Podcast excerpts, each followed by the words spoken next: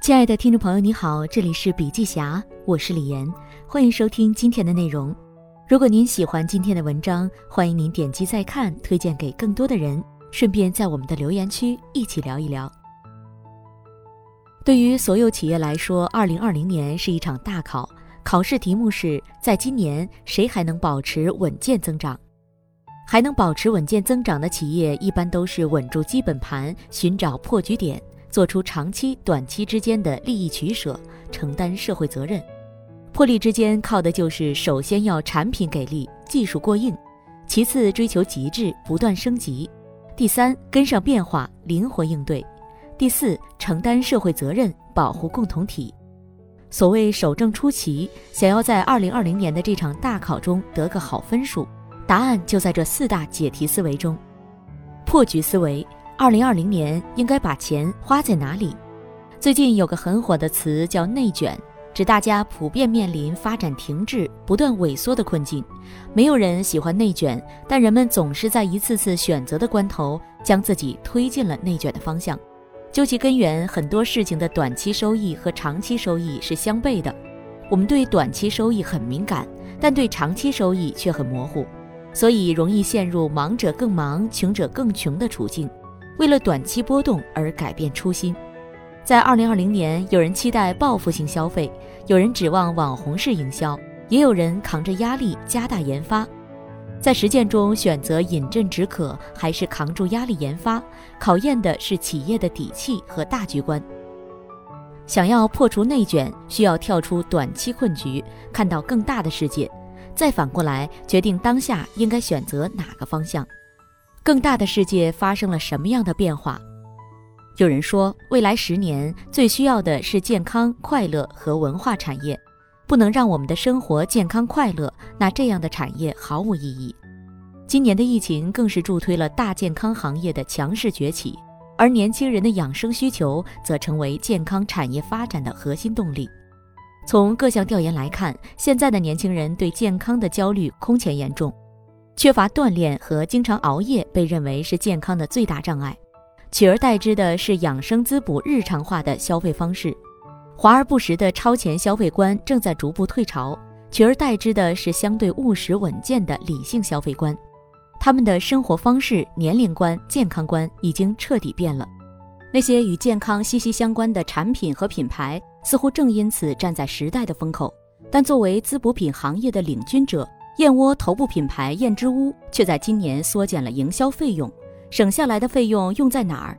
用在加大研发、产品和工艺投入，用在许多人看不到的工匠精神上。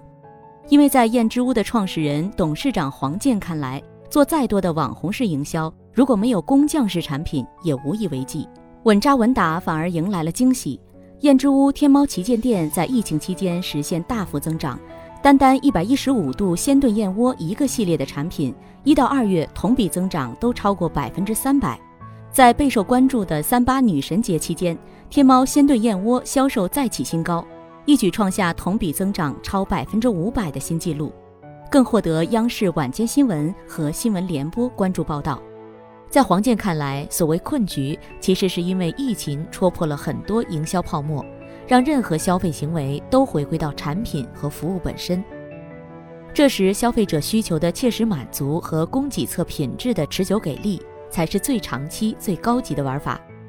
营销短板可以一点点来补，产品打磨得天天来。任何的破局点都建立在强大的产品能力之上。产品思维不极致无用户，必须结合当下的趋势走向，实现产品创新。年轻人很宅很懒，但是如何吃得更好、更方便、更健康，甚至越吃越美？口服美容健康会像日本那样爆发吗？从天猫国际重点孵化的健康品类到双十一的数据中可以看到，送货上门、开袋即食的便捷营养品成为他们的新欢。双十一前，进口青汁在私域流量就被卖断货了。顺应年轻人生活习惯的改变，以及全社会对健康观念的升级。企业就要靠差异化的产品创新和服务来实现顺势而为。差异化的产品创新，这是终极武器，也是底气。在健康产业，燕窝这种食材在过去六百多年一直作为高端药材在药店销售。为了让燕窝从高级药材走向大众消费，早在2002年，黄健就开始探索鲜炖燕窝这一产品形式。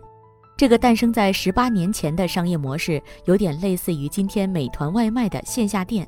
在没有移动互联网的时候，只要你打电话下单，三千米内燕之屋的门店会炖好燕窝，带着定制的保温箱送货上门，开盖即食。这种集消费、现点、现吃、现炖、现送为一体的服务。使得燕之屋被称为燕窝宅急送，宅急送还不够。黄健一直认为，凡是值得做的事情，都值得做得最好。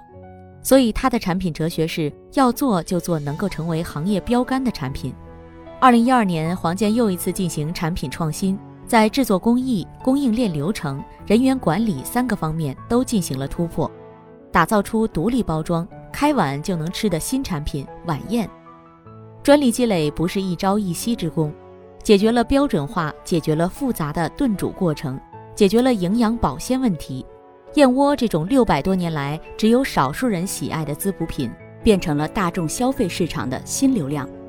创新没有止境，从来只考验管理者的决心和意志。进军电商后，燕之屋又陆续发布了冰糖官燕小粉瓶、一百一十五度鲜炖燕窝等线上爆品。而每款产品背后都是无法估量投入的科技研发、精准的工艺管控和上万次的口味测试和专业检测。大笔的研发投入换来最多的技术专利，大量技术专利又成为产品创新的强力支撑。如此才能满足消费者对重视品质、随时享用的消费需求。黄健带领燕之屋二十三年，仍然死磕产品品质和创新。在食品安全方面，供应链定生死。燕之屋拿下2019年全国燕窝进口量、年产量两个第一，百分之百海关检验检疫合格进口，工厂堪比制药厂万级无尘车间，同时采用透明化管理，常年对外开放，以体验的形式面对媒体和公众的检验。基于这样强大的供应链管理，燕之屋成为市面上仅有的。敢在产品上标明燕窝酸含量的企业，比如燕之屋一百一十五度鲜炖燕窝七十克。产品底气依靠的是成熟的技术和品控能力。在不久前的双十一，燕之屋电商的全平台销量突破两个亿，在二零二零天猫双十一传统滋补品类销售排行榜中稳占前茅。数字化思维，只有真诚才能换来信赖。再好的产品，在这个时代都要面临一个重大议题：极限环境下如何活着。第一，线上线下都能打。在疫情期间，线下门店短暂失效，这些有效的线上沟通渠道成为维系沟通的血管。燕之屋在全国一百五十五座城市共设有线下实体门店六百多家。疫情期间，在线下全面推行无触点送货服务。与很多传统品牌在二零二零年才匆忙上线各种直播间不同，燕之屋二零一八年试水直播，积极进入年轻人喜欢的视频平台，进入数字化的价值传递与沟通。第二，和年轻人玩在一起，线上也成为了口碑传播的重镇。比如，大家一边看三十家的姐姐们在综艺里乘风破浪，一边围观钟丽缇、郑希怡、白冰、张萌等。喝着燕之屋燕窝再战江湖，同样对身材管理严格、工作强度高的林志玲、胡静、洪欣、曾黎、张碧晨、熊黛林、薛凯琪等明星，都成为燕之屋的口碑保障。再比如，为了和年轻人玩在一起，燕之屋在小红书上采用意见领袖加真实的产品体验的方式，年轻人进行笔记分享，以此形成裂变式传播。第三。董事长和总裁亲自出镜为产品代言。本次双十一期间，燕之屋创始人、董事长黄健以及执行董事兼总裁李有全先后上线，分别在天猫、京东进行多场直播。在直播室里，黄健侃侃而谈，讲起燕窝的原料采集、生产工艺，再到滋补体验，将自己二十余年与燕窝的不解之缘娓娓道来。而李有权则直接在燕之屋工厂，将工厂的各个重要环节用镜头展示给用户。只有真诚可以换来信赖。直播从来没有那么简单，尤其是今年，随着直播热度攀升，翻车事故频发，但两个企业家还是决定亲自出镜，为自己的产品代言。他们对产品的每一处细节都把握得游刃有余，将专业的内容转化成通俗易懂的语言，使得直播间的热度一路飙升。燕之屋还与经典 IP 摩卡少女樱玩起跨界合作。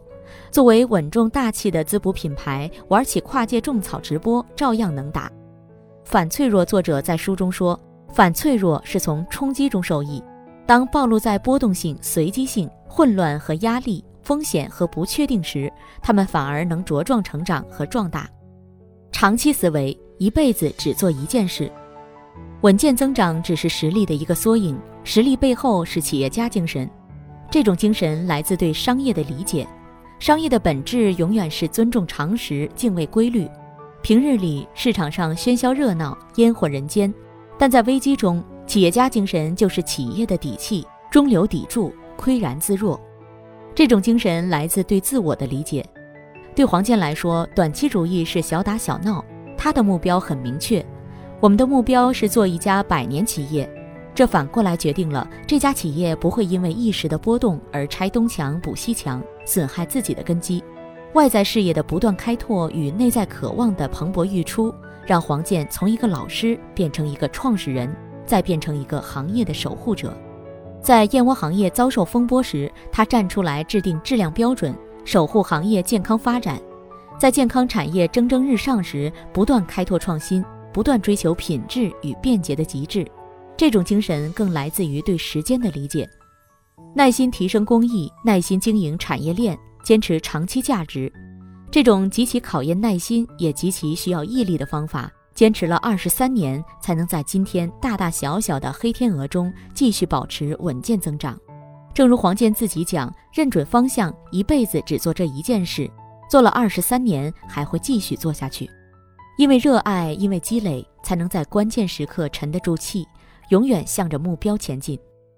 二零二零年，全球所有企业一起参加了一场突如其来的大考。这场大考涉及方方面面：产品能力、管理能力、战略能力、自我超越、社会责任，还涉及新与旧、线上与线下、传承与创新。黄健认为，越是特殊时期，越能检验一个企业的功底。大浪淘沙，能够留下的企业，都是靠着扎实的研发实力、严谨的产业链管理。敏锐的用户洞察和笃定的长期价值，失败可能来自任何一个环节的疏忽，而成功则来自所有环节的一丝不苟。